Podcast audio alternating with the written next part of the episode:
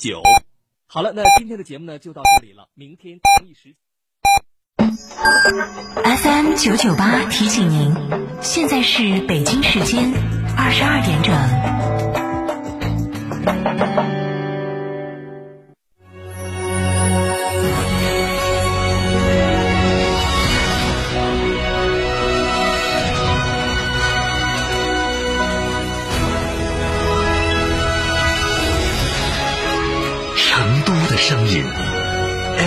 九九点八，成都电台新闻广播。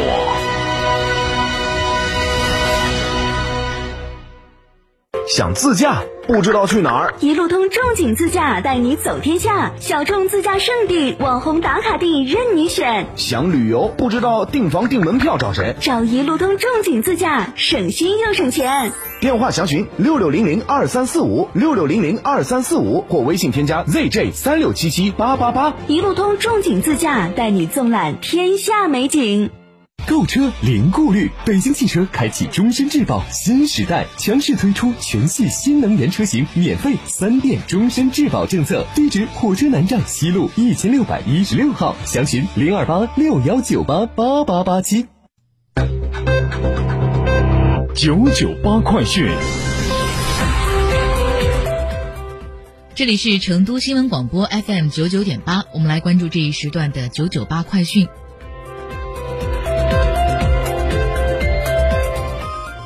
首先来关注本地方面的消息。记者近日从四川省生态环境厅了解到，为了进一步加强社会监督，鼓励和保护公众参与举报生态环境违法问题，四川出台《生态环境违法行为举报奖励办法》，并从今年的八月二十八号起正式施行。据了解，市民可以通过各级一二三四五、一二三六九热线电话，或者是来信来访，通过地方党报、电视台、政府网站设立的环保曝光台等新闻栏目，以及新媒体等方式来进行举报。在奖励设置上，采取奖金和精神奖励两种方式。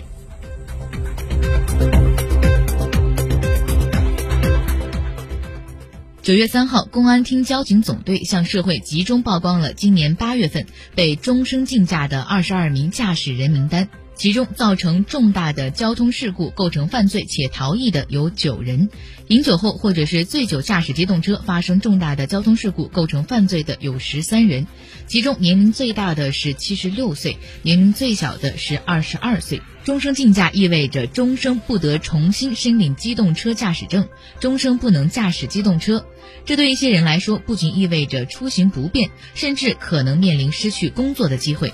四川公安交警提醒广大的驾驶员：守法守规，文明出行，莫成终生禁驾者。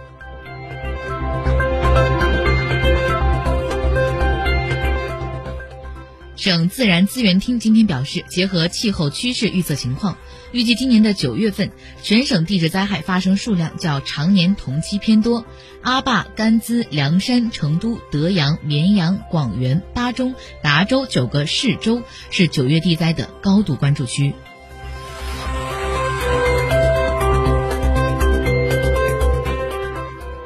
下面我们来关注一下国内方面的消息。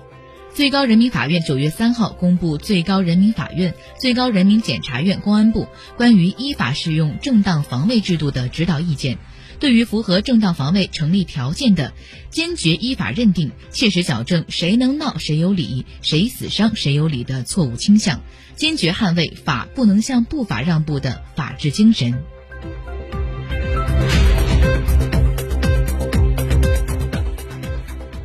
国家防总、应急管理部、国家发展改革委相关负责人今天在国新办介绍了防汛救灾和灾后恢复重建工作的情况。今年主汛期，全国二十八个省份共有七千零四十七点一万人次受灾，紧急转移安置群众四百六十九点五万人次。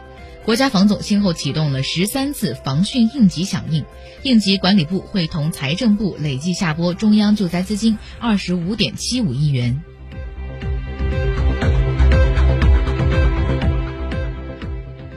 日前，教育部等六部门下发关于加强新时代乡村教师队伍建设的意见。一是确保乡村教师的平均工资不低于当地公务员的工资；二是中小学教师申报高级职称需要到农村学校或薄弱学校任教一年以上；三是严禁挤占挪用截留乡村教师编制。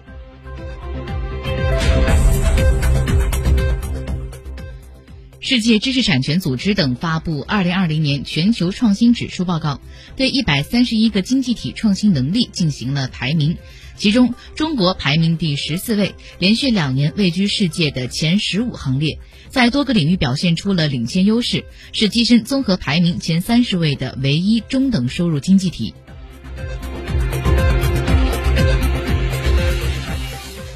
今天是广东限塑新政实施的第三天。据不完全统计，截止到目前，全国已有二十四个省份相继发布了限塑令。记者注意到，除了禁止和限制塑料制品的使用，各地还提出加快推广可替代产品和模式的应用。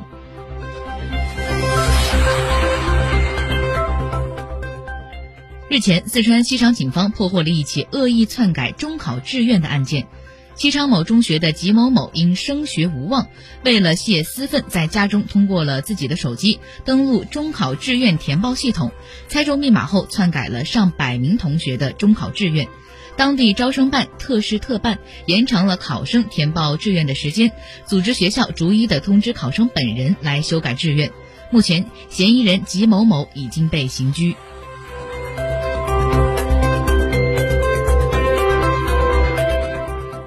下面我们来关注国际方面的消息。根据世界卫生组织统计显示，全球累计新冠肺炎确诊病例升至了两千五百六十万两千六百六十五例，死亡病例为八十五万两千七百五十八例。美国确诊病例达到了六百一十一万四千四百零六例，死亡病例达到了十八万五千七百四十四例。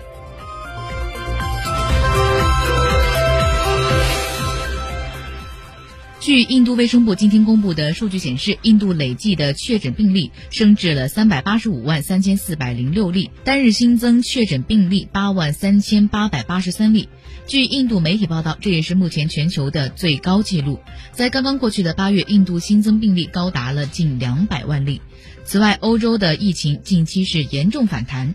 本周的数据显示，欧洲每十万人中已经有四十六人感染，与今年三月时的感染水平相近。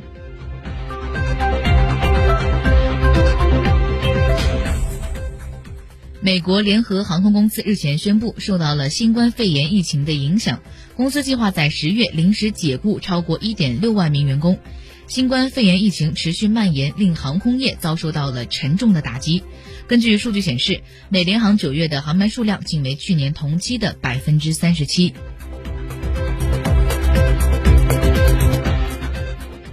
受新冠肺炎疫情的影响，巴西航空工业公司在当地时间的三号宣布将解雇两千五百名巴西员工。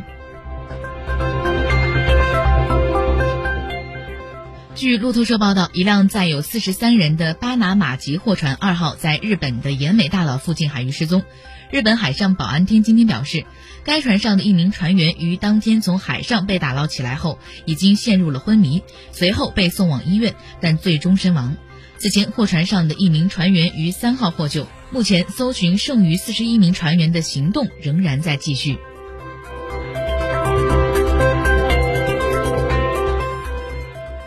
最后，我们来关注一下成都的天气情况。今天的阳光是比较短暂，以云层为主。预计今晚到明天白天是多云转阴，傍晚前后有小雨，气温是二十一到二十九度。五号夜间。